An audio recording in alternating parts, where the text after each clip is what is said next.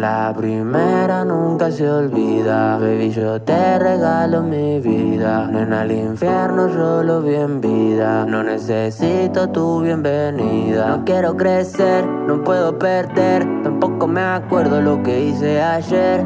La primera nunca se olvida, baby, yo te regalo mi vida. Te quiero ver, no quiero volver, tu cara me saca la gana de comer. Nena, al infierno solo bien vida, no necesito tu bienvenida. Parece caro estar encerrado entre lo que quiero y lo que hago. La primera nunca se olvida, es para siempre. Nos adentramos en un nuevo repaso discográfico, María Belén Ragio. Este tema ya lo escuchamos. Lo escuchamos hace poco porque decía que era el único tema que me gustaba, porque Sí. se estrenó una película documental de el señor Dillon sobre su eh, gira de presentación de su disco Postmortem, que es el disco que vamos a repasar en el día de hoy, le cuento a la oyentada. Sí. Y tenemos invitada de lujo que me dijo, eh, vení que te voy a contar un poquito sobre Dillon. Yo que soy una señora, una tía que no entiende el fenómeno Dillon. Así que le damos la bienvenida a Lara Esquivel en este preciso momento. ¿Cómo le va? Hola, hola de Belu, hola Diego, hola oyentada amplificada, aplausitos, tiernísimo. En vivo y en directo. Gracias. Gracias, Lari, por estar aquí con nosotros. Te amamos. Rarísimo. Yo a ustedes. Eh, bueno, mucha emoción, mucha expectativa por este día, no Ah, sé. Una locura. Para, Eh, nos- nosotros también igual, ¿eh? ¿Sí? Ah, Sí. qué lindo. Bueno, me encanta, me encanta compartir esto con ustedes. Eh, y más, eh, quiero, quiero decir desde, de- desde un principio que no es mi intención que cuando termine el programa te guste el disco. Este no es mi desafío. Eh, ¿Cuál es el desafío? dar a conocer el artistazo que tenemos a nivel nacional eh, y que se vayan manijas porque bueno, hoy a la noche hay un gran, gran estreno que vamos a poder ver en, en YouTube. Ah, eso yo, esa data Ah, yo no la bueno. tengo. Ves que nosotros invitamos a la gente correcta. Sí, sí, sí. Eh. 6 de octubre no era un día casual, era un día totalmente pensado. Ok, ¿qué se estrena hoy? ¿Se puede saber? El documental que mencionaba Belén hace unos minutos, Bien. el ¿Se libera? Tour.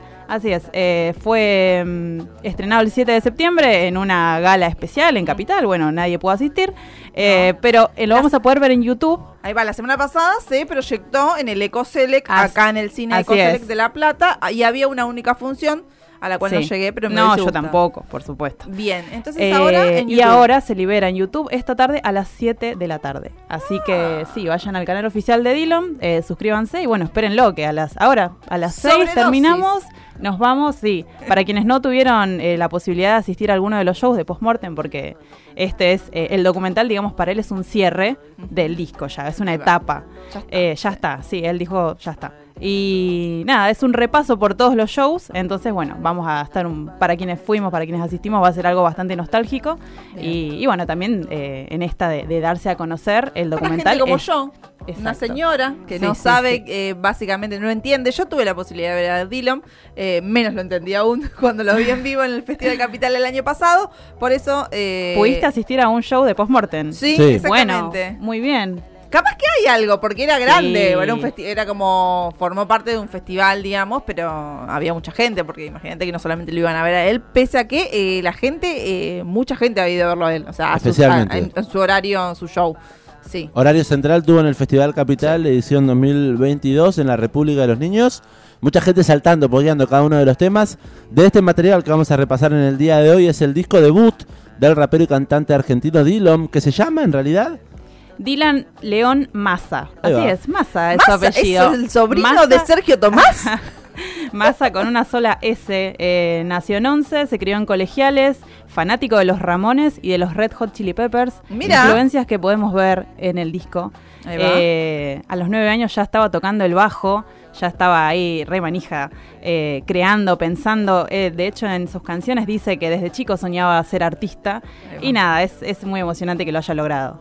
Totalmente. Eh, aparte, eh, fue como bastante rápido, ¿no? De pasar un artista bastante under, digamos, en un circuito de hip hop, rap o lo que sea, y de repente mainstream, porque Total. podemos decir que es mainstream. Pese a que él Sí, no le sí, gusta, sí, obviamente, catalogarse como mainstream, porque también hay diferentes mainstream. hay, hay que decirlo. Eh, otra música urbana también está haciendo mainstream, que nada tiene que ver con esta, pero eh, fue en poco tiempo, la verdad, y eso se- es valorable y se lo debo reconocer. Yo sabía Sí. que en algún momento en- escuché en una entrevista que era- había dicho que era eh, fanático de Eminem. También. Ahí me había sí, caído bien sí, porque sí. yo era muy fan de Eminem cuando era chica, entonces dije, bueno, está bien, te entiendo. Es que de hecho eh, eh, también hay mucha influencia en eso. De hecho acá irónicamente un poco se dice que es nuestro Eminem porque es rubiecito, es lindo, canta rap, digo. Claro. Eh, es un poco eh, Es lo que era Eminem. hegemónico para lo que es justamente el mundo del rap, sobre todo en esto en Estados Unidos, que Eminem era como nadie lo quería, todos lo bardeaban, Exacto. pobrecito por ser rubio básicamente y blanco. Sí, sí, sí. Sí. Eh, sí, fanático de Eminem, así que eh, igual creo que un poco es un poco de consumo irónico, ¿no? Yo creo que Di- eh, Dillom surgió un poco así, desde el consumo irónico, en el 2018 cuando eh, nada, había sacado un single que se llamaba Dripping. Sí. En ese momento, cuando era un pibe, salió, digamos, a la luz con un eh, tatuaje de un juguito en la cara. Y después su siguiente eh, momentazo, digamos, a nivel fama, fue en la Visa Rap Session. La Visa Rap Session que eh, creo que es la segunda o la tercera de Visa. O sea, estamos hablando de... Claro, hace muchísimo tiempo, que fue una Bizarrap Session bastante controversial. Yo cuando la escuché no me gustó. Eh, en donde Que- que yo no la escuché, no, o No sea, sé, no, ¿la tenemos ahí? No, Eh, no lo ¿un rec- no- la recuerdo, la verdad, claramente porque no lo sigo. Sí leí eso, como que era una, una, fue una controversial y yo decía, ¿por qué será? Y después, si vos me decís capaz que no se tiene que ver con la letra, imagino. A mí me pasaba eso también con Dylan, como que algunas letras que había escuchado de algunas canciones que vamos a ir escuchando a lo largo de esta hora, era como, ¿por qué estás diciendo esto? O sea, entiendo que seguramente va a ser algo irónico, pero es muy fuerte. Sí, sí, sí, total. Es que se caracteriza por eso y yo creo que por eso también está en el lugar en el que está. Eh, bueno, acá estamos escuchando la Visa Rap Session. Volumen 9. basura. Esto es trash, lo tuyo es basura. Esto es trash, lo tuyo es basura. Estamos hablando de un eh, Dylan muy joven, eh, en 2018, en la época en la que estaban Duki, Kazu, Neopistea, en donde el trap estaba ahí empezando, digamos, a, dar sus primeros bombazos. Eh, Gidon Gigofo, Loca. Bueno, son todas canciones de ese momento. Y él salió con este tema que es eh, que dice: Esto es trash, lo tuyo es basura. Que es como la. eh, Claro, es como lo sucio, ¿entendés? Como una burla incluso. Eh, porque a él le dicen, ah, que vos sos trapero, y él siempre remarca, no, no, yo no soy trapero, yo soy rapero. Entonces, eh, con esto de decir esto es trash, trash que significa basura, yo creo que eh, un poco se encasilla en un género, que también es el trash, eh, que, que bueno, que tiene que ver con mucho de lo que él hace. Eh, igual el trash y el rap no es de donde sale el trap, justamente. O sea, mezclar. Sí, sí, pero él, eh, él no se, re- no se reconoce a sí mismo como trapero. No, no, obvio, obvio. Pero digo, creo que la, la terminología viene de ahí, de mezclar el trash con el rap. Y después se va también medio acomodando y a los Mm. artistas más que los artistas del género. Sí, Eso también sí, termina sí, sí. pasando. Claro, construyéndose el estilo. Claro. Exacto. Estamos escuchando la volumen session. Vamos a volver. Hace un ratito mencionaste la palabra hege- hegemónica. ¿Escuché por ahí? Yo dije que él era rubio hegemónico. Ah, ahí va. Así que si les parece, vamos a seguir compartiendo parte del disco Post Mortem. El segundo tema se llama justamente Hegemónica. Y ella la sopla como una armónica. Puta, yo no tengo una. Oiga. Es muy fuerte. Ah, Señora. Sí, sí, sí. Che, disco editado, como decíamos, eh, el primero de diciembre del 2021 bajo su propio sello, eh, Bohemian Groove, o sea que Dylan tiene su propio sello. Fue producido por Fermín, por Ever, por La Madrid y, bueno, por él mismo, por Dylan. Grabados en el estudio El Árbol en Buenos Aires y en el estudio Sonorámica en Córdoba. Lo lindo que es el estudio Sonorámica en Córdoba. No lo conozco, no tengo el placer. Eh, yo no lo conozco eh, personalmente, pero muchas bandas han grabado ahí, muchos artistas y muchas bandas de la- de la Ciudad de La Plata, como por ejemplo Caracola Contramano y La Noche de Garufa, que le mando un beso muy grande al ruso Rusconi, eh, que tiene una, una sesión grabada en video que la pueden encontrar en YouTube para que vean y aprecien la vista, porque está en Córdoba, en Tras las Sierras, ese Divino, estudio divino. hermoso. Un pibe de 23 años. eh, nació en el año 2000. Esto lo nació cuando tenía 21 en el año 2001. Estuvo trabajando en este disco por lo menos dos años y describió el proceso como desafiante y también agotador. En una entrevista dijo que la inspiración detrás del disco fue su miedo a morir. Por eso Por eso toda la temática. Sí, él en, las, en muchas entrevistas dice que su idea estaba atravesando como un momento lindo de su vida. Bueno, esto estamos hablando de una persona que tuvo una infancia bastante dura, una, adolescencia mucho más dura que no, no lo hemos mencionado, pero bueno, eh, para contar así Madre un poco, presa, padre judío. ¿Judío exactamente, sí, judío ortodoxo. Eh, él no encajaba en ninguno de estos dos espacios, así fue como eh, básicamente se queda huérfano porque su papá lo echa de su casa y comienza a vivir con su amigo, con su familia adoptiva, hasta que eh, el día de hoy, nada, él lo re reivindica, de hecho en las canciones, en algunas canciones las men- lo menciona, menciona a la familia. Y bueno, en función de eso, nada, lo fueron apoyando en la música hasta el día de hoy. Eh, en, en esto de la, de la muerte es bastante interesante porque en todo el disco se ve reflejado este miedo a morir, este miedo a eh, que él lo saca con ironía, ¿no? Juega con eso y hace un discazo en función de la muerte. Eh, nada, con una tapa, no sé si la han visto, que es toda una... Parece como, si la ves rápido, parece como, ay, re alegre, re, re aniñada. Exacto. Son como animalitos vestidos, gente de, no sé, algo así, como Sí, colorida. sí, sí. Sí. Pero después mira, empezás a mirarlos como los detalles. Detalles. Exacto, sí. Por, ej- por ejemplo, he escuchado y he leído también en Twitter gente que creía que Dylan estaba sentado sobre un tronco, cuando en realidad, porque parece así el dibujo, cuando en realidad es una fosa. está Exacto. acabado. Bueno, Es un en pozo. el exactamente en el 2021 cuando salió el disco, bueno, durante todo un año eh, mucha gente, yo incluyéndome, pensábamos que estaba sentado en un tronco. Porque es- Y- parece un bosquecito y decís, Claro. bueno, está en un tronco. Exactamente. Eh, él está, bueno, él está sentado, hay un fantasmita, hay eh, como eh, velas, una- un animal muerto, hay como todo un ritual a su alrededor, atrás como que se acerca una tormenta, digo, como para hacerlo también más visual. Ujú. Sí, Eh, y hay como un fantasma también hay un colgado fantasma. del árbol. Sí, sí, sí. Ese fantasma es un. Eh, ¿Cómo sería? Como un símbolo del, del- del que pintó. eh, estoy buscando el nombre que no lo encuentro ahora. eh, pero de- del artista de la obra. Ahí va. Y bueno, y después en el 2022, un año más tarde en Twitter, se viralizó un, un tweet que decía: Che, había sido. Che, me acabo de dar cuenta de que Hemos no está engañados". en un tronco, claro. Y después, bueno, Dylan, por supuesto, se lo tomó con muchísimo humor y dijo. Eh, esto, no. ¿De qué color son las zapatillas de Dylan? Dijo. Y después, y después tiró otro tuit en el que dijo: em, Por favor, que alguien dibuje un tronco, así olvidamos esto, damos toda la vuelta y ya está. Una persona con mucho sentido del humor. Muy Lo podemos tuitero, ver en una de la- un gran tuitero. Sí. Sí, sí, sí. Me estaban pasando muchas cosas, cosas muy buenas, y de repente empecé a sentir miedo a morir.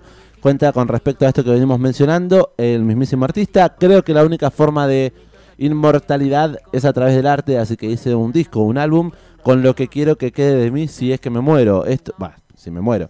Esto es lo que soy hoy y me representa, dice, con respecto mm, a este material que se llama Postmortem, estamos repasándolo en el día de hoy. Quiero dedicárselo, no sé si estará escuchando nuestra compañera Corina Duarte, que ¿Es fanática de Dylan? creo que sí. Vamos, Cori. Mira la voz. Me- o en algún momento como que me dio a entender que eh, le resultaba muy interesante la apuesta Bueno, también performática de cada uno de los shows. Sí, sí, sí, es que bueno, en el primer eh, Vorterix, eh, hizo cuatro Vorterix, que son sus primeros cuatro Vorterix eh, acá en Buenos Aires, los cuatro agotadísimos, bueno, todo un furor eh, que estaba creado con, eh, con un dress code, digo, en, co- en, en Twitter se empezó a mover, bueno, hay que ir vestidos con una remera blanca, manchada de sangre, y fue algo que se respetó a rajatabla, Es como que eh, es muy importante también el público, ¿no? Los seguidores. total. Como Sí, son muy sí, protagonistas sí. también. Sí, sí. Bueno, mira, ahora me estoy dando cuenta que estamos escuchando Pelotuda. Tengo Sí. varias cosas que decir de Pelotuda. Bueno, yo voy a decir primero y principal que yo cuando escuché este tema le empe- lo empecé a odiar. Porque digo, ¿por qué, ¿por qué? ¿Por qué estás diciendo? O sea, porque estábamos, ve- veníamos de una marea verde hermosa en donde había que reivindicar, reivindicábamos a los rockeros rancios de que decían cosas. Y decía, y viene un chaboncito nuevo, moderno, que la pega a decir que somos pelotudas, boludo. O sea, ¿qué onda? No me Sí. caben ni media. No, no, no. Porque, mirad, vamos a hacer ahora en este momento, si me permiten, vamos a hacer un Sí. mini repaso de Sí. los estribillos eh, de esta maravillosa canción, eh, por cierto. Eh, porque lo que ocurrió en realidad es que yo creo que es un poco de clickbait. O sea, ponerle pelotuda a la canción hace que un poco la escuches y digas, ¿qué onda este tarado? Y Sí. bueno, Belén está redonda. Sí, ¿Qué total, decirte? obvio. ¿Qué decirte? Bueno, arranca diciendo, mi, mi money go down, tengo plata pelotuda, tomé siete ribos, creo que necesito ayuda. En Argentina yo y los Ramones en NYC, la vida es triste, lo siento, pero es así. Dice, mi money go dump es, eh, mi money, se- o sea, mi plata se puso tonta, o sea, traducido totalmente. Si lo argentinizamos un poco es, eh, mi money, mi, mi plata, sería mi plata se puso pelotuda o mi plata, plata boluda. ¿Y qué significa esto? Es como tener una cantidad ridícula de plata. O sea, tengo stupid money, se dice en inglés. Entonces en español sería como plata pelotuda o tengo mucha, demasiada plata. No sé si me estoy explicando. Sí. Bien. Eso es lo que significa realmente. Entonces, eh, es la, tradu- la traducción literal de I have stupid money. Eso es lo que Ah. significa realmente. Pero si lo hubiese puesto estúpida, capaz que queda mejor. Porque no, mentira, No, Belu, te hubieses enojado igual. Ibas a, Decilo, ibas a entrar decilo, igual. Belén. Ibas a entrar Ah, iba igual. a entrar igual, seguramente. Pero bueno, le- está bien. Bueno, está bien, está bien. Igual no voy a decir que es una gran canción. Eh, sí, que por cierto es la cortina de Par en la Mano de Vorterix. Bueno, ya estaremos contando un poco de, de sus, de sus amigos en Vorterix, eh, del programa Par en la Mano. Eh, siguiendo con la estrofa, bueno, después dice Ribo, bueno, damos, damos por entendido que Ribo es Ribotril, Sí. bueno, él hace mucha alusión a las drogas en las canciones, eh, que tiene que ver también un poco con su pasado, con su adolescencia, con un montón de secuencias que ha vivido, eh, que él dice que ha superado. Si nadie sabe, nadie escuchó, nadie vio, recomiendo La Caja Negra de Dillon que tiene con Julio Leiva, en donde Muy ahí buena. es una charla más profunda en donde cuenta básicamente todo lo que ha vivido. Eh, y está bueno porque obviamente que entendés también un poco de dónde viene y qué es lo que, lo que quiere hacer o, o- o las letras, algunas, por lo menos algunas partes de las letras, o algo, podés encontrarle un sentido. Total, total. Bueno, y en esto de- del sentido, más abajo dice mi plata se mueve sola como poltergeist. Bueno, entendemos la referencia, cosas Sí. que se mueven sola, la película de los 80. Sí. Eh, tiene mucho de las canciones, de, de palabras en inglés y palabras en español, así que a veces hay que solamente traducirlas. En el stage me vuelvo tonto como Frankenstein, stage es, escena- es escenario, claro. Frankenstein, bueno. Eh, después yendo más Mucha abajo, refe. mucha referencia. Después en la siguiente eh, dice, de mi torta todos quieren un mordiscón, mi zapatilla cuesta un don perigón. Torta se, re- se refiere a plata, que la Sí. gente el- en el Mm. disco hace mucha referencia a que mucha gente se le acercó eh, desde ahora. Él dice, Porque- ahora que tengo plata son más graciosos mis chistes, dice en una canción. Claro. Eh, porque la- eh, estuvo muy solo realmente, digamos, cuando se quedó literalmente huérfano, digamos, era porque literalmente todos le cerraban la puerta. O sea, salvo Sí. su amigo con Sí, su sí, familia con la que se fue a vivir. Y es como, claro, después la, empe- la empezó a pegar y ahí, ahí sí tenía todos los amigos del mundo. Sí, sí, sí. Igual también él hace mucho chiste con el hecho de que eh, eh, cuando era chico no venían a sus cumpleaños. En Opa, que es una canción que vamos a abordar más adelante, en el video se lo puede ver a él solo frente a la torta. Y bueno, y hay mucha referencia a eso de, que se siente triste como cuando nadie viene a tu cumpleaños. Digo, hay mucho, mucho trauma de la infancia ahí, ahí a flor de piel, que te hace totalmente empatizar con este pibe que, bueno, creció solo realmente. Eh, bueno, siguiendo más abajo, eh, Ah, bueno, en la tercera estrofa dice one, for- one por el money, dos por el show, tres por mi worry que están ready para la acción. ¿Qué significa esto? Dice, eh, one for the money, two for the show, three to make ready and four to go. Que en la traducción sería uno por el dinero, dos para el espectáculo, tres para prepararse y cuatro para ir. ¿Qué es esto? Es un mantra que era infantil, o sea, es para encarar una situación en la vida. Es como hacer, bueno, primero hago esto, después hago lo otro. Bueno, me, me explico. Eh, es que después con el tiempo se volvió como un mantra para los artistas. Y que lo popularizó Elvis Presley. ¿Puedes creer vos? Mira. Elvis Presley, antes de salir al escenario, cantaba la canción de Dylan. No, mentira. Eh, pero digo, decía este mantra. eso, sí. Exactamente. Y de esa manera como que se concentraba para subir al escenario. Solo que, bueno, Dylan se lo apropia y dice... eh, Tres por mi worries, worries es preocupaciones, que están ready para la acción. O sea, Claro. agarra eso. Cultura general, total. obvio. Dylan es una persona eh, con mucho, mucho conocimiento eh, general, digamos. Sí, sí, sí, sí. Bueno, y después yendo más abajo, eh, la, la siguiente, las siguientes barras, eh, dice otra City no se ¿Qué es una barra? Ah, bueno.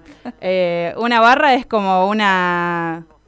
No, uy, me mataste con la pregunta, no sé cómo explicarlo. Lo tengo tan Porque el otro día leí naturalizado. en Twitter que bardeaban, que decían, no, me salió una barra, qué sé yo, paren, hablen bien. ¿qué? Claro. Una- es una como frase, una Claro, idea. una frase, una Un frase que se usa para pegarle a alguien, digamos. Eso es una barra. Ah.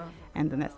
Eh, bueno, y después eh, dice, yo tengo conexiones como Redstone. Redstone es una... eh, como es el equivalente a la electricidad en el juego del Minecraft. Viste que el Minecraft Ah, es el no. juego ese de... De construir. Sí, igual eso yo lo googleé, yo nunca en mi vida jugado al Minecraft, Ah. pero digo, es, un, es como la electricidad, se refiere a que tiene muchas conexiones, él muchos contactos. Después dice, hay raperos que me quieren en su Death Note. Death Note es una, un anime japonés en el que, bueno, en resumidas, así contándolo rápido, es un chico que se encuentra un libro en el que vos escribís nombres y la persona que escribís Mueres. muere. Exactamente. Entonces dice, raperos que me quieren en su Death Note. Bueno, se refiere a eso. Eh, y después dice, I gonna lay low. Oh, tenés que saber un montón para escuchar a Dylan, boludo.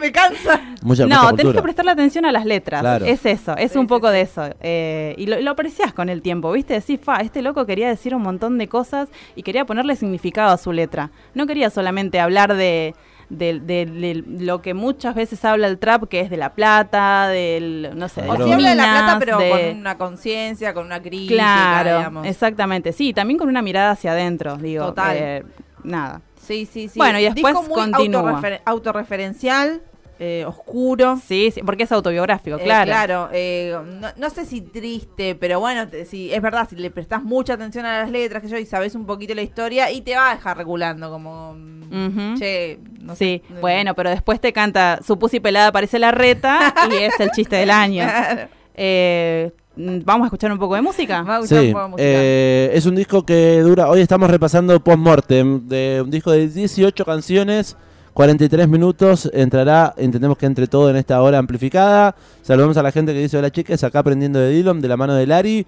Un beso grande a, Germán, que nos dice: Excelente columna. Guau. No es columna. No es columna, es Uy, un repaso uy, uy, qué compromiso Es que un acaban de tirar al aire. discográfico y la tenemos que invitar a Lari. Pero bueno, si ustedes la piden, la traemos Ay, más. bueno, queremos que suene Lari. Está perfecto. Che, Ah, pará, eh, vamos a escuchar algo. ¿Hay más mensajes?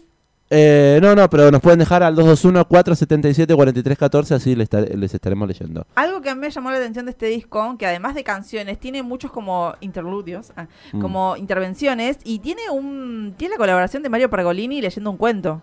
Claro. O hablando un cuento. Así, lisa y llanamente. ¿Vamos a ir con eso? Eh, Vamos con Vamos ese. con eso, escuchémoslo un poco. ¿Sí? Se llama Demian.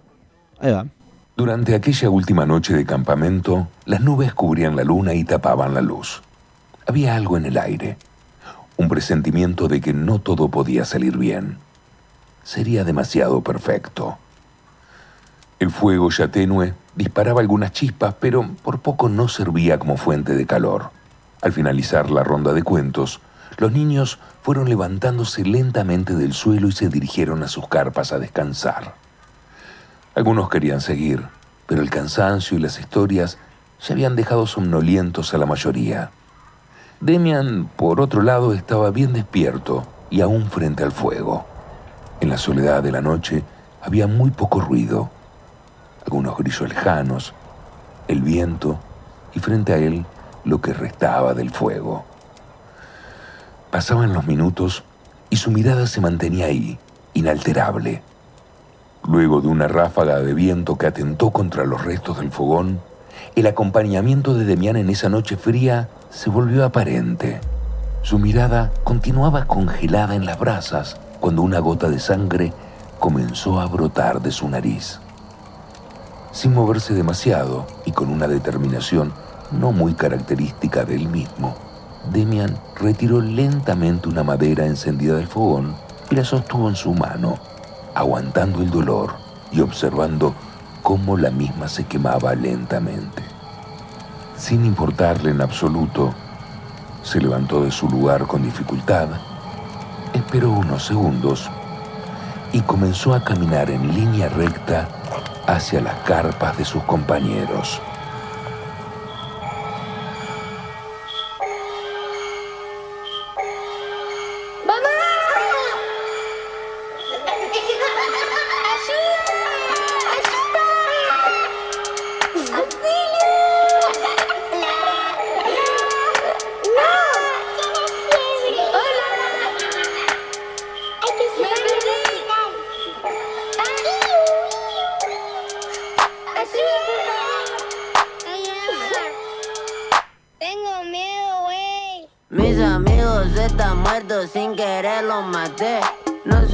Que era tu novia sin querer la empapé. Puta, vámonos de. No me falta el papel. Bitch, I'm chasing the cake. Estoy buscando el pastel. Mis amigos están muertos sin querer los maté. No sabía que era tu novia sin querer la empapé. Puta, vámonos de. No me falta el papel. Bitch, I'm chasing the cake. Estoy buscando el pastel. Puta, yo no soy Mephisto, pero tengo una Magnum. Y mi familia preocupada por si me tomo un balón. Yo no hablo de mi vida, esa mierda muy triste. Y ahora que tengo plata, son más graciosos mis chistes. Tómese Ritalin, que hiciste chinchulín.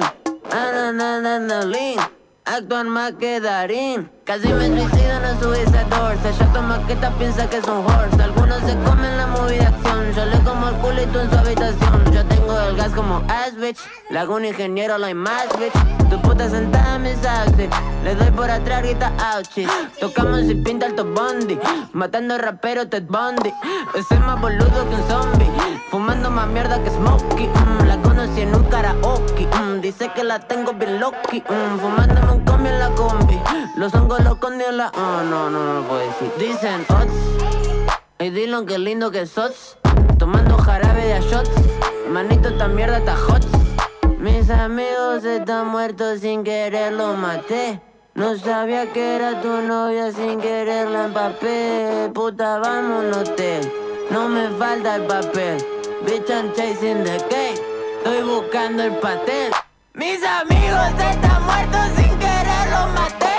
No sabía que era tu novia sin querer la empapé. Puta, un hotel. Suena Dillom en el amplificador, estamos escuchando Postmortem, el tema que le da nombre al material discográfico, a su disco debut que estamos repasando en este eh, en esta hermosa tarde, en la 91.7, junto a Lara Esquivel en Así el es. aire.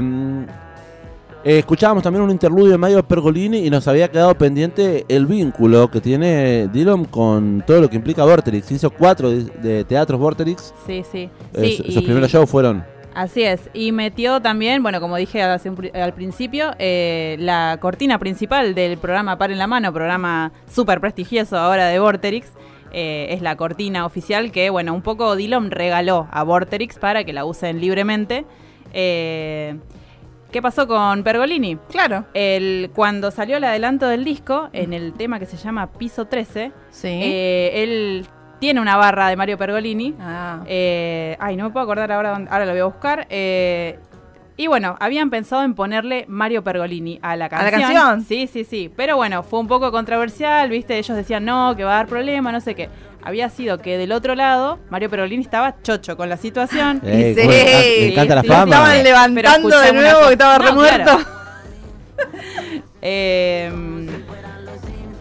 bueno, cuestión que nada, él- a él le gustó mucho, se grabó, grabó a sí mismo cantando tipo con su propio nombre, entonces ahí es cuando eh, toda la banda le propone a él, así con un poco de vergüenza, él cuenta en la entrevista que, que le daba vergüenza, pero que aún así se animó, su banda se animó, y le ofrecieron a él eh, contar el cuento este eh, del, del comienzo, que se llama Demian, Sí. que bueno, cuenta la historia de un nene eh, que está en un campamento, una historia creada por él. ¿Por eh, Dillon Por, por- Dillon, por. Dillon, y bueno, después eh, perfeccionada por los, eh, los demás, porque él siempre remarca que él, él no le gusta escribir, en realidad a él le gustaba más eh, hacer música, bueno, cuando era más pibe eh, era más beatmaker, sería, hacía beats en la computadora, bueno, esas cosas, eh, y después escribiendo ya eh, se encontró un poco más y bueno, lo fueron corrigiendo. Cuestión que nada, como escuchamos recién en, en el interludio, eh, nada, es como un alter ego suyo, es un niño que está en un campamento, bueno, con sus amigos, que no sé qué, se pira y mat- los mata a todos. Eh, y nada, él Y ahí siempre... Le da paso a. Y ahí le da paso, exactamente, a la siguiente canción de Mis amigos están muertos, sin querer los maté, eh, etcétera. Él en entrevistas ha contado que eh, es como su alter ego, porque él siente que le pasaron muchas cosas cuando era chico que nunca las pudo manifestar de manera mala. Como que, eh, a diferencia de lo que muchas personas creerían, de que sería un, un tipo, no sé, muy malo. O eh, violento, por lo menos. Claro. eh, no. Todo lo No, entonces él decidió como canalizar esa infancia triste en esta historia que es un poco, bueno, un poco no, es bastante tur- turbia, perdón. Eh, y bueno, de esa manera, eh, todo, todo este quilombo hasta el día de hoy.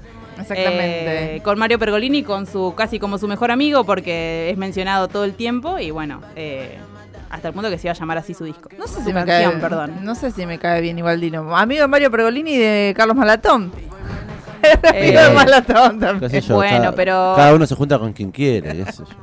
No, pero vos no, no escuchaste el, el problema de la otra vez. Eh, ver, el ¿cuál? problema, perdón, la lo estaban entrevistando Luquitas Rodríguez y eh, ay no, no me acuerdo cómo se llama el otro chabón que lo estaba entrevistando. ¿A quién que- de los dos? Germán Eh, Beder. Eh, no, no, no, no era gente de pan en la mano. Bueno, Ah. cuestión que era Luquitas Rodríguez le- y le están preguntando qué, qué opinaba de la cuestión de la de, de- de- de lo- de dolarizar, digamos, Mm. eh, nuestra Ah, economía. Dillon. Sí, sí, sí. Sí. Eh, le estaban preguntando a él qué opinaba, le preguntaban a Dillon qué opinaba él de dolarizar y él dice lisa y llanamente eh, algo que le voy a, se lo voy a pasar ya mismo a... o lo cuento ahora. Contalo, contalo. Bueno, listo, que dice que hay que ser bien culo roto para no tener moneda propia. Es verdad. Eh, que es bien de culo roto no tener moneda propia y usar la moneda de otros, es lo que dice. Es verdad, ahora me acuerdo que se había viralizado esa parte Sí, en redes sí, sociales. sí. Es cierto. Este fue hace menos Muy- de una semana. Hace muy poco, Sí, sí, no, el mes sí, sí. pasado, me arriesgo a decir, el mes pasado. Sí, sí, hace unas semanas. Eh, Eh, bueno, bien, bueno, me gusta entonces. Sí, La, sí, la sí. parte que menciona a Pergolini creo que es esta. Estoy haciendo mucha plata, Mario Pergolini. Ahí está. Me la Sí, sí, sí. Ahí va. Está en ¿Por qué la mencionaba? Porque estaba haciendo plata. Está perfecto, qué sé yo. ¿Hay algo que Dylan sabe que nosotros no, quizás?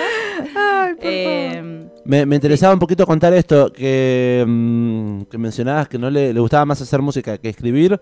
Él ha contado un poco de ese proceso creativo y en qué se inspira, justamente diciendo que tiene un blog de notas en el celular en donde va anotando cosas que, que se va, que, que usa de fuente de inspiración, que me van inspirando. La verdad es que las ideas para un tema no surgen necesariamente de cosas que me pasen a mí.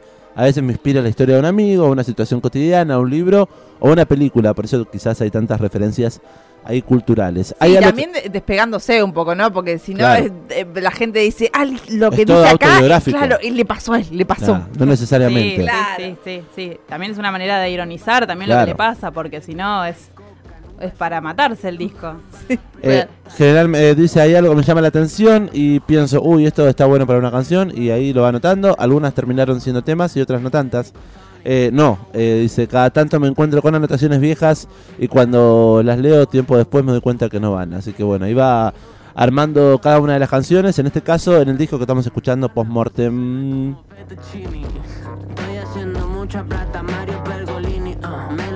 La entrevista que mencionabas, Lari, era junto a Flavio Azaro en el canal de, con de streaming. Azaro.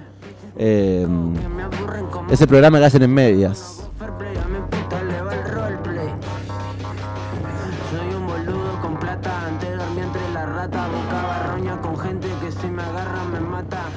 ¿Qué más tenemos para comentar de Dylan de Postmortem? Se estrena el documental, recuerden. Así es, Sí. sí. Hoy a las 7 de la tarde vamos a estar ahí. Yo salgo de acá y ya voy a ir a ponerme la alarma para, para Con, ir a un- verlo. con una birrita, un fernecito, algo, ¿no? Sí, sí, sí, sí, sí. Como quien, como quien espera, no sé, Un partido de fútbol, una Sí, cosa así. Yo voy a sí. estar esperando el documental de Dylan, que va a documentar gran parte de, bueno, de sus shows alrededor de todo el país. Vi que eh, también se estuvo transmitiendo en Córdoba, en Mendoza. Y todo con entradas gratuitas. O sea, bien nacional y popular. Para vos que decías que era amigo de Carlos Más No, Latón. bueno, yo te digo porque Eh. le- le- siempre está ahí con fotos, lo va a ver. Yo creo Procede. que es un personaje. Yo creo que es un personaje Igual yo- hay que dejar de darle fama a más latón, porque después va y meten la boleta a Milei, boludo. Ah, eh, Postmortem es la hora de su vida narrada en canciones autorreferenciales con barras, María Belén Raggio, que van al hueso, Muy bien. eh, sin dar muchas vueltas. Eh, Para alguna de las canciones, eh, Dylan invitó, que no es trapero, es rapero, dijimos, Sí, rapero. contó con la colaboración de artistas y colegas como Elegante, Sala Maracara, Sara Sara, Malacara, Ahí está. Sara Malacara. Muere Joven, bueno, Ma- Mario Pergolini ahí participando, también eh, Trueno, ¿lo mencioné Trueno? ¿Truenito? No, Elegante, Eh, perdón. No, claro. Elegante. Sí, sí, Yo sí. dije, uh, sería un. Dilo a mi trueno. No, uh. se- sería muy divertido. ¿Por qué sí, no? sí. En algún momento. Sí. Sí, ojalá. Y mi nueva zapatilla cuesta un don Perignon. Ah, puta, cojamos en el trunk. Ahora no jodas el trunk. Es una locura crunk. Lo fumamos en pipa y en pong. Puta, cojamos en el trunk. Ahora no jodas el trunk. Es una locura like crunk. Lo fumamos pipa y pong. mi phone le digo, hey Siri, puta dame comida, también quiero un daiquiri Con Shari en la pileta pero sin bikini. Siempre digo la puta nunca peletini Puta mis amigos son todos big stepa La jeta de los swap tienen dos piruetas. Su pussy pelada parece la reta. Esa es la verdadera grieta. Rapero con cara de chicken little. Compa tu guacha parece un Beatle No se preocupe yo le pago el fondo buitre. Voy a morir en Argentina como Hitler. Ah, puta, cojamos en el trunk. Ahora no jodas de drunk. Lo que suena se llama así, de acá está la parte en la que mencionaba la reta, su pussy, pelada parece la reta, es lo que dice en una de las frases. Eh, ha sido premiado por la legislatura porteña. Y fue la canción que eligió para cantar en el homenaje que le dieron en la legislatura porteña. Qué atrevido. Sí, sí, sí. Bueno, momento también en el que salieron a matarlo, por supuesto. Obvio, Eh, sí, eh, que, que ordinario, que bueno. Un montón de comentarios que vi en Twitter. ¿Para qué me invitan si saben cómo me pongo? ¿Para qué me invitan si saben las canciones que tengo, hermano? Vamos a seguir un poco escuchando lo que queda de este disco, estamos promediándolo, así que le vamos a dar play a, a canciones. Bueno, escuchemos un, una unita más y volvemos para mm, escuchar el final ya de Postmortem, que tiene 17 canciones, pero son algunas cortitas, algunas interludios ahí, Mm. intervenciones. ¿Qué queremos? ¿Qué va a poner? Esto se llama Bohemian Group Skit. De la mano de... Bohemian Grove. Tienes tus demos, pero no sabes qué hacer con ellas. ¿Quieres convertirte en un artista de talla mundial, pero tan solo eres un maldito fracasado? Bohemian Grove. Todo lo que siempre soñaste puede volverse realidad. ¿Quieres volverte asquerosamente rico? Claro que quieres, perra. Entonces Bohemian Groove es tu lugar en el mundo. El sello discográfico donde tus artistas favoritos consiguieron el estrellato, tan solo dejando el 99% de sus regalías y la titularidad de sus masters por tan solo 200 años después de muerto. Ah, Bohemian Groove, puta, es una bomba de tiempo. Bohemian Groove, que la quiero ver, tío. Estás escuchando El Amplificador.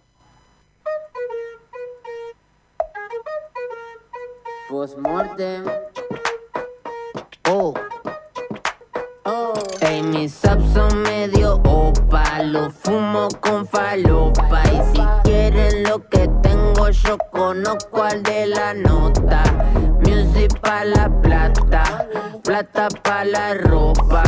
Lucho con demonios que parecen los de Lovecraft. Quiero tener 15 de nuevo. Quiero revivir a mi perro. No quiero ser pobre de nuevo. No quiero estar broke. Gano plata mientras juego el po. Mi vida está escrita por Alan. Mi puta dice que somos ricos. Si me deja, meto toda la voz. Putar a los janes, tengo que contar los dados. Y esos putos quieren verme, me miré en un cajón. Mi mamá tomando merca todo enfrente de mi cara. Y mi viejo después de eso me echó fuera de la casa. Pero si no fue por eso, ahora no tendría nada. Porque gracias a esa secuenara estoy más pillo. Y si te dormí la cita, compite reactillo. Cayeron la popo casa en boca de un ladrillo. Mis subs son medio opa, lo fumo con falopa. Y si quieren lo que tengo, yo conozco al de la nota. Music pa' la plata, plata pa' la ropa. Lucho con demonios que parecen los de Lovecraft. Puta, estoy cansado y así crisis. Bicha girely que me voy liquid split. Hay poco taca taca, mucho pipiripi. Los niños manadín no la Discovery Kids. Conmigo no te hagas loco, Tron. Vamos por la ruta, ron, ron, ron. Si cuento más cosas, puede que me busquen y quieran hacerme ron, pom, pom. Me suenan los mocos con fajo. Si ella me pide la fajo. ¡No! Consentimiento, pero escúchame. Con sentido, ¿no? Sí, claro. Bueno. Eh, bueno, lo que escuchábamos hace un ratito era eh, Bohemian Group. Eh, Bohemian Group, que es? Es su sello discográfico personal. Es básicamente la publicidad de su propio sello. Yo el entré como una campeona. Sí, sí, sí, todos lo vamos escuchando porque también la idea es que sea una experiencia que vos vas escuchando cuando escuchas todo el disco. Es como, como conceptual, ¿no? Todo. Exacto, sí está todo tejido. De hecho, Demian y Postmortem eh, duran eh, un minuto y medio y un minuto, pero parecen un minu- una canción de tres minutos porque está todo unido. Eh, bueno, volviendo a Bohemian Group, eh, está conformado por Muere Joven, que lo mencionamos recién, No Duermo y Rama. Y es un sello que nació en realidad, es como un marco legal de la Rip Gang. ¿Qué es la Rip Gang? Es como me salen un montón de palabras en inglés, pero me sale, mm, perdón, la Rip Gang es la crew de todos estos eh, artistas que mencionamos recién, Muere Joven, Sara Malacara, Odd Mami, Il Quentin, son todos artistas eh, que hacen eh, un estilo parecido de trap, trash, un poco de rap también. Eh, y bueno, lo que hacen es crear este propio sello para, eh, nada, promocionar sus propios temas.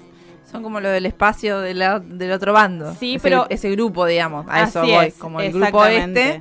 Y eh, se tienen representación legal, digamos, una cosa así. Exactamente, sí, sí, sí. Y bueno, eh, Postmortem es bajo Bohemian Group. Y después, bueno, escuchábamos Opa, que Sí. es eh, la canción de recién que no me pueden negar que están moviendo la cabeza desde Sí. sus casas. Por favor, mándenme un mensaje y cuéntenme eh, qué les pareció. Bueno, les voy a contar algo muy divertido de A Opa. ver. Eh, Opa, bueno, vieron que la canción dice mis subs son medio Opa, los tomo con falopa, bueno, un montón de palabras, eh, malas palabras. Cuando estaba súper pegado Dillon eh, con esta canción principalmente, eh, en un estudio, en altavoz, en el programa de TV pública, estaba el estudio repleto de fanáticos, bueno, Dillon estaba ahí, le dan el micrófono a una nena de 10 años y la nena empieza a cantar Lo fumo con falopa, lo cual ocasionó, imagínense ustedes, Claro. un- saltaron todos los viejos vinagres a... Lo cual está bien, está bien Sí, porque no, está bueno Sí, sí, que una eh, infancia, una niñez, eh, esté hablando de esa manera. ¿Qué hizo Dylan de, eh, Dylan de esta manera, digamos, para responder a esto? Hizo una versión eh, para niñes que capaz podemos escuchar un ratito. No sé si la tenés, eh, Diego.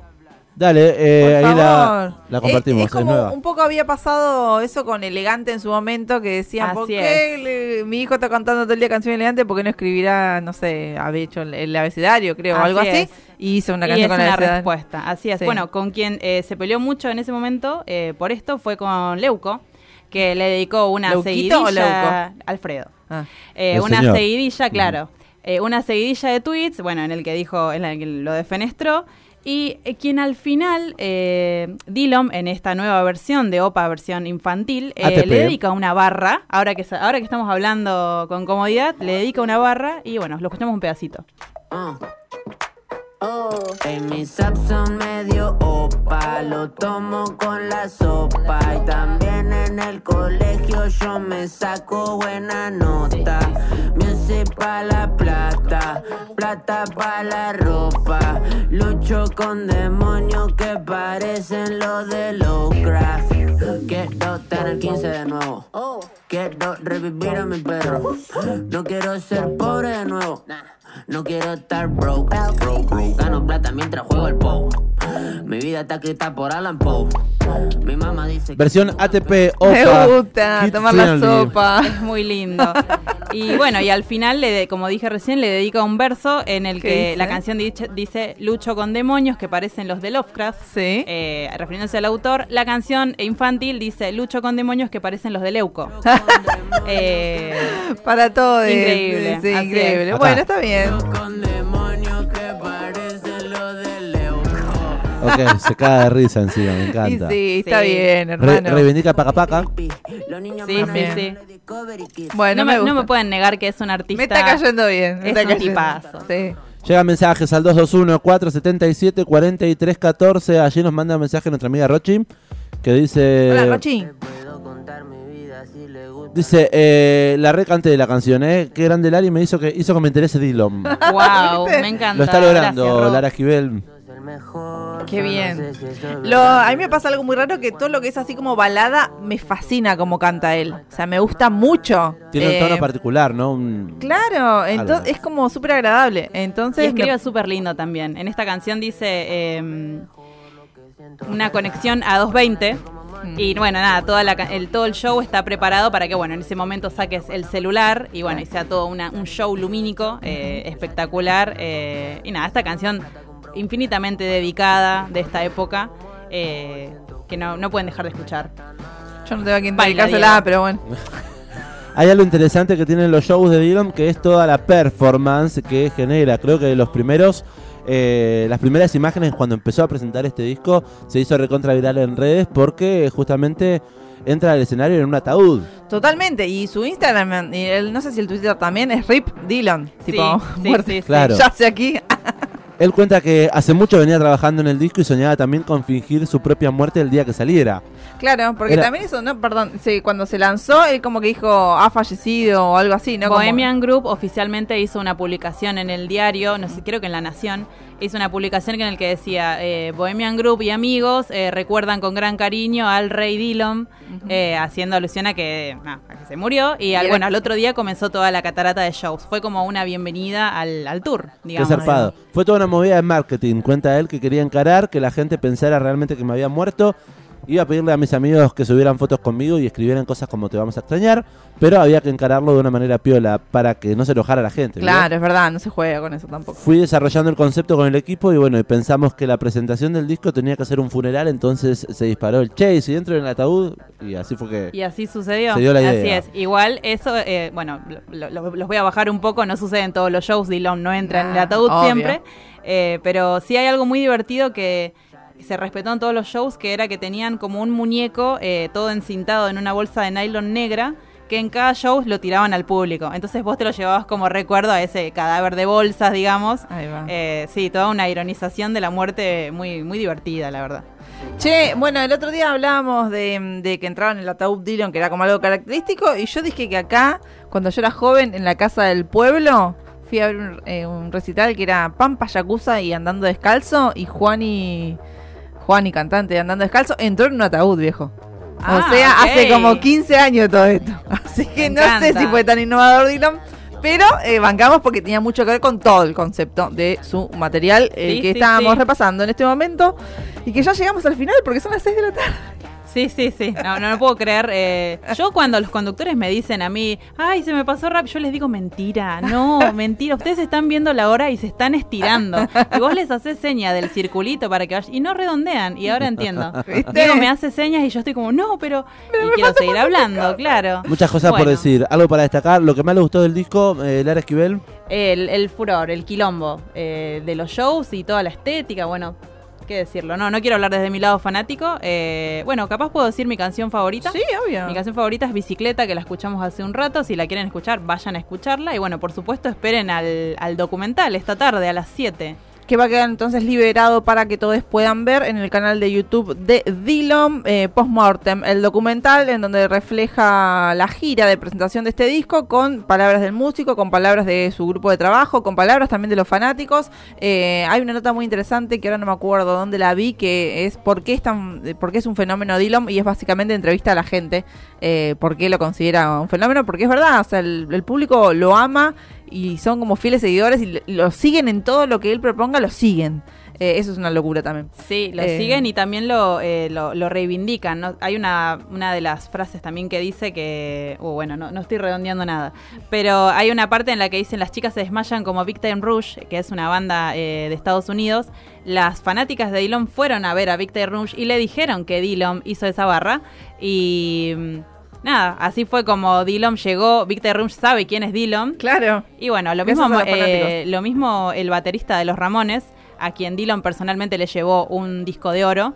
Eh, y nada, ¿cómo, cómo no, no, no vamos a extrañar todo este quilombo de post-morte? No nos queda más que seguir recordándolo en el... Tenemos, nos queda la vara alta también.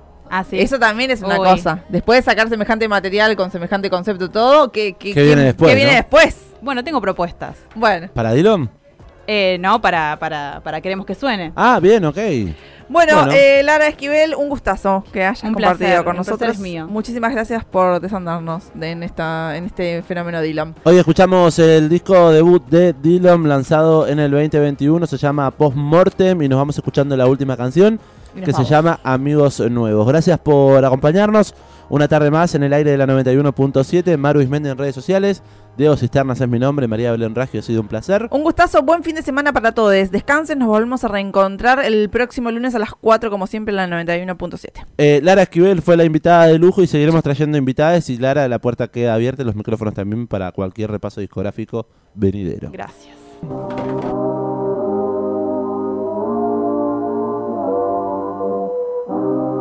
Tengo un six pack y no hago crossfit.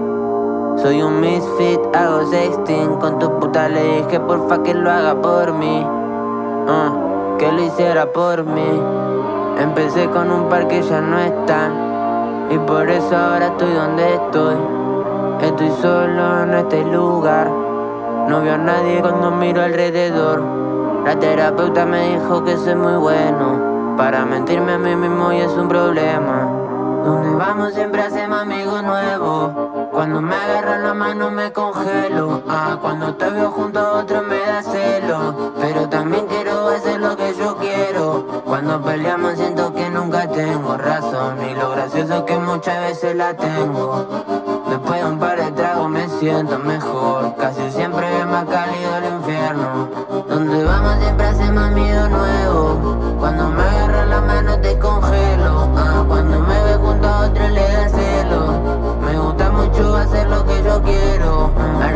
droga gratis, como cuando me robaba pati del cajón. Con mi sistema la praxis, ah, con mi sistema la praxis, me arruinaste el corazón. Yo no sé cuándo esto se volvió algo tan real.